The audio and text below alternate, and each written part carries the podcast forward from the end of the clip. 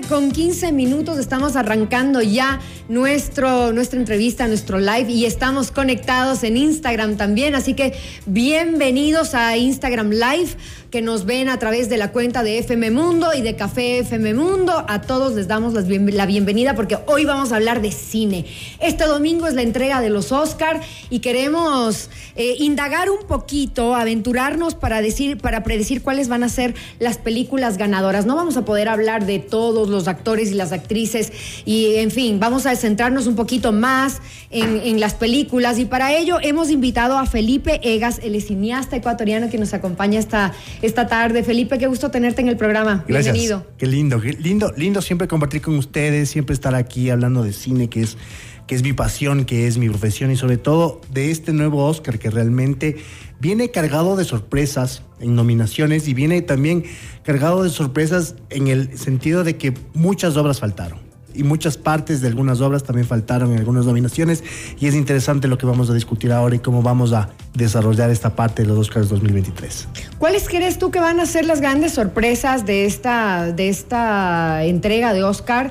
Porque ya vienen todos los festivales, digamos, eh, diciendo, dándote un poquito de, ¿no? de comer y diciéndote cuáles son las favoritas, quiénes son los que están más opcionados, actores, actrices, eh, secundarios, principales y por supuesto las las películas, ¿cierto? Pero nos puede sorprender en, los Oscars. Hay, hay, sorpresas. Yo siento que este año va a, va a haber sorpresas y no solamente por cómo las películas han venido desarrollando, sino cómo es la academia en general.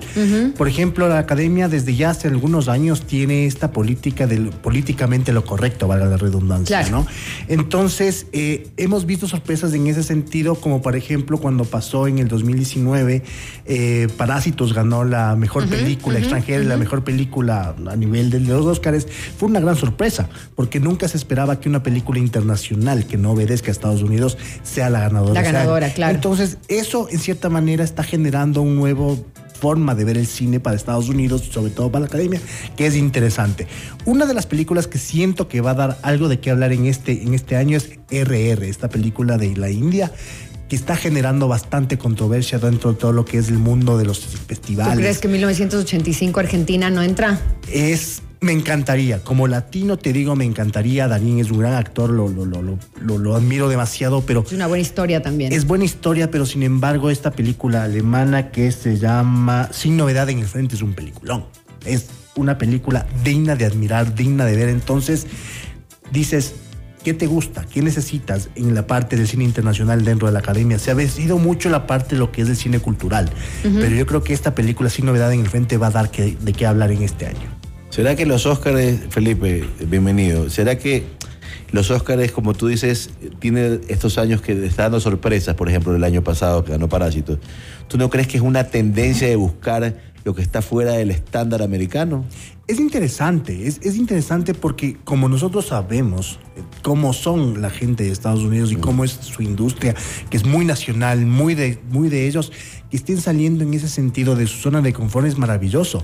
Para nosotros, quienes hacemos cine, para nosotros quienes nos gusta el cine, y ver cosas nuevas, porque ya Estados Unidos en ese, en ese estilo se está dando cuenta de que no solamente es de Estados Unidos, sino ya es del mundo entero. Entonces es interesante cómo incluso el año pasado el mejor, eh, mejor actor de reparto ganó una persona con discapacidad o discapacidad auditiva. Entonces ya te va generando nuevas temáticas en ese sentido y es maravilloso por ese lado. Según tengo aquí un, dato que me ha cruzado mi hijo, porque nos encanta hablar de, los, de la época de premios y de las películas ir a verlas, tengo que confesar que no he visto las 10 películas que están nominadas, no he visto todas, me faltan tres. Tres películas me faltan. Ellas hablan que es una película indispensable. Hay que verla. Me falta El Triángulo de la Tristeza. Eh, los Fablemans, es, sí, Sí, y sin novedad en el frente. Sin novedad en el frente. Esas son las películas que me faltan. Pero según lo que me cruzó mi hijo, me dice que Everything Everywhere All at Once en este momento ya es la película más... Eh, awarded, ¿cómo le dices en español? Awarded, la más premiada exactamente de, de la película, de las películas de la historia. Sí. De las películas de la historia. Dentro, dentro de esto, dentro del mundo de los festivales, ¿no? Y dentro de todas las academias también de, de Inglaterra o de- del mundo en general, ha ganado varios premios. Y es por eso que es ahora Y es considerada. una película difícil, ¿ah? Es Yo ya la vi complicada. y dije, no, tengo que verla dos, tres veces. A Valeria Alarcón también, que me dijo, oye, me quedé loca con esa película, hay que verla dos o tres veces. No, es una película del metaverso, del presente, del futuro, de la tecnología. Es muy loca, pero también tiene un fondo in- interesante y un mensaje, ¿no? Sí, sí, sí. Es, es linda esa, esa película porque, como tú dices, te va generando sensaciones que cada vez que la ves es una nueva sensación, es una nueva forma de ver y decir, ah, qué interesante, esto no me había dado cuenta en la, en la, en la primera vez. Sé que no tiene nada que ver con lo que voy a decir, con, con el cine y la literatura, pero es lo que me pasó a mí cuando leí 100 años de soledad, por ejemplo. 100 años de soledad, tienes que Claro. leerlo dos, tres veces para entenderlo. Claro. Entonces, me generó ese sentimiento y dije, qué interesante, qué lindo que esto el cine pueda hacerlo esta vez. Oye, ¿crees que los premios que hacen antes de la premiación de los Oscars, para la redundancia, ¿cómo se dice en quichua? No, ya. Claro, para No me poniendo- vaciles, para ir- estaba leyendo una nota en inglés, no sabía cómo traducir, malo.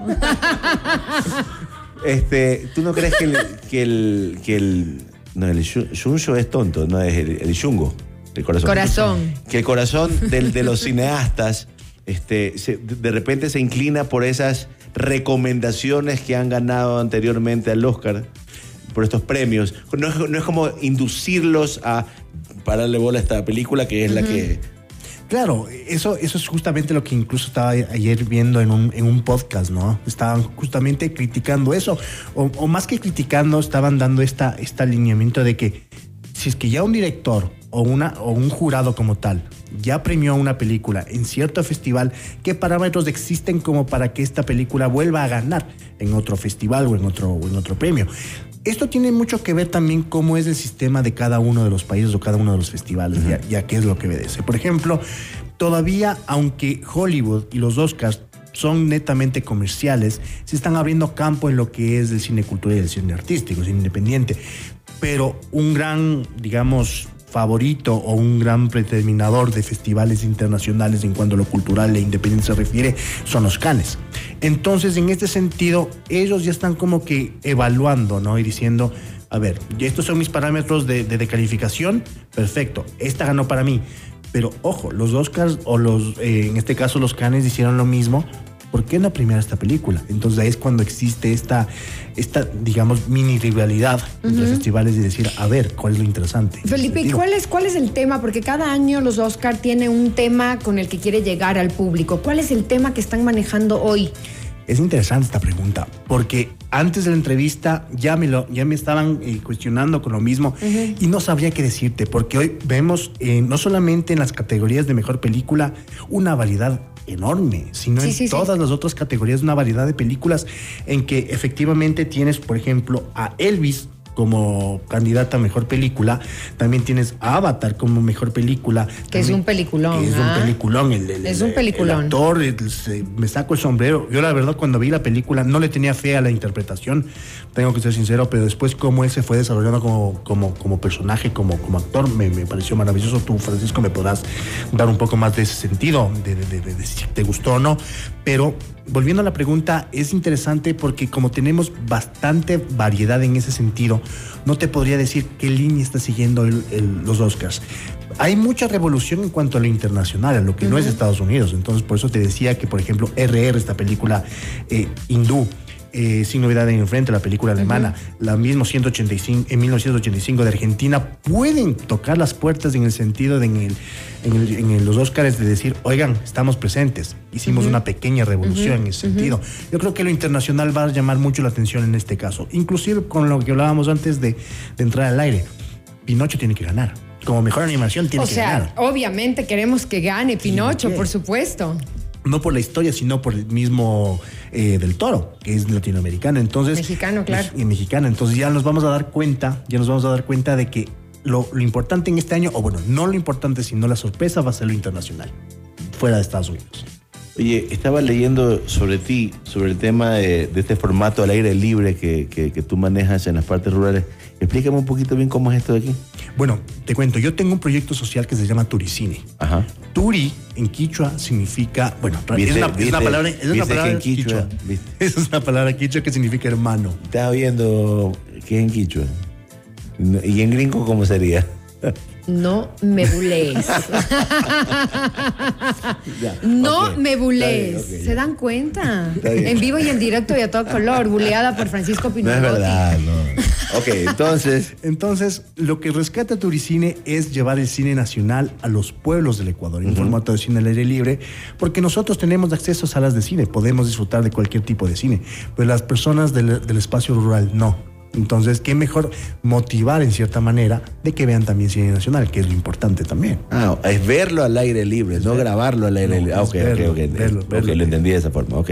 ¿Y qué, y qué muestran ahí normalmente? Mostramos lo que sale de nuestro festival, de- del Festival Turicine también, que se lo celebra cada año en julio. Entonces, presentamos obras ecuatorianas, los ganadores del festival, los llevamos a recorrido por los pueblos del Ecuador. Ok, regresando al tema de los Oscars. Sí, regresando al tema de los Oscar, estaba revisando un poco los actores, las actrices que también han sorprendido, sobre todo en la entrega de premios del el SAG Award, porque se entregan premios entre compañeros. Ya amo esa entrega de premios porque se premian entre los propios ar- artistas y eso es muy lindo y, y sorprende, ¿no? Y sorprende porque quizás no son los mismos que ganaron en, en los Golden Globes o en otros festivales.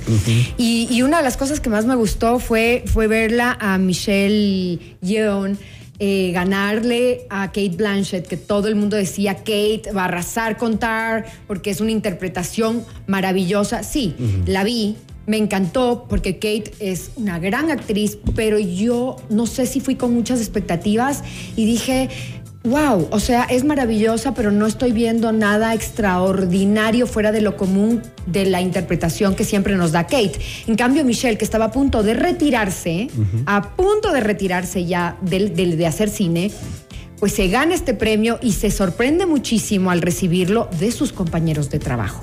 Entonces, claro, eso te cambia la perspectiva de lo que va a pasar en los Oscar en cuanto a mujeres. Claro, A claro. actriz principal. Y por ejemplo, esto es una tendencia, lo que hablábamos anteriormente, ¿no? De, de cómo un, un festival o una entrega de premios se puede eh, llegar, dejar guiar por lo que pasó anteriormente. Mucho lo que pasa en los, en los premios Globos de Oro pasa en los Oscars, en algunas partes, pero digamos de un 70-80% eso es lo que siempre pasa. En este caso, con la actuación de, de- de Kate en, en Tar, yo también iba con las expectativas de ver a una, a una actriz sobresaliente con su personaje bien implantado y todo lo demás. Sí, claro.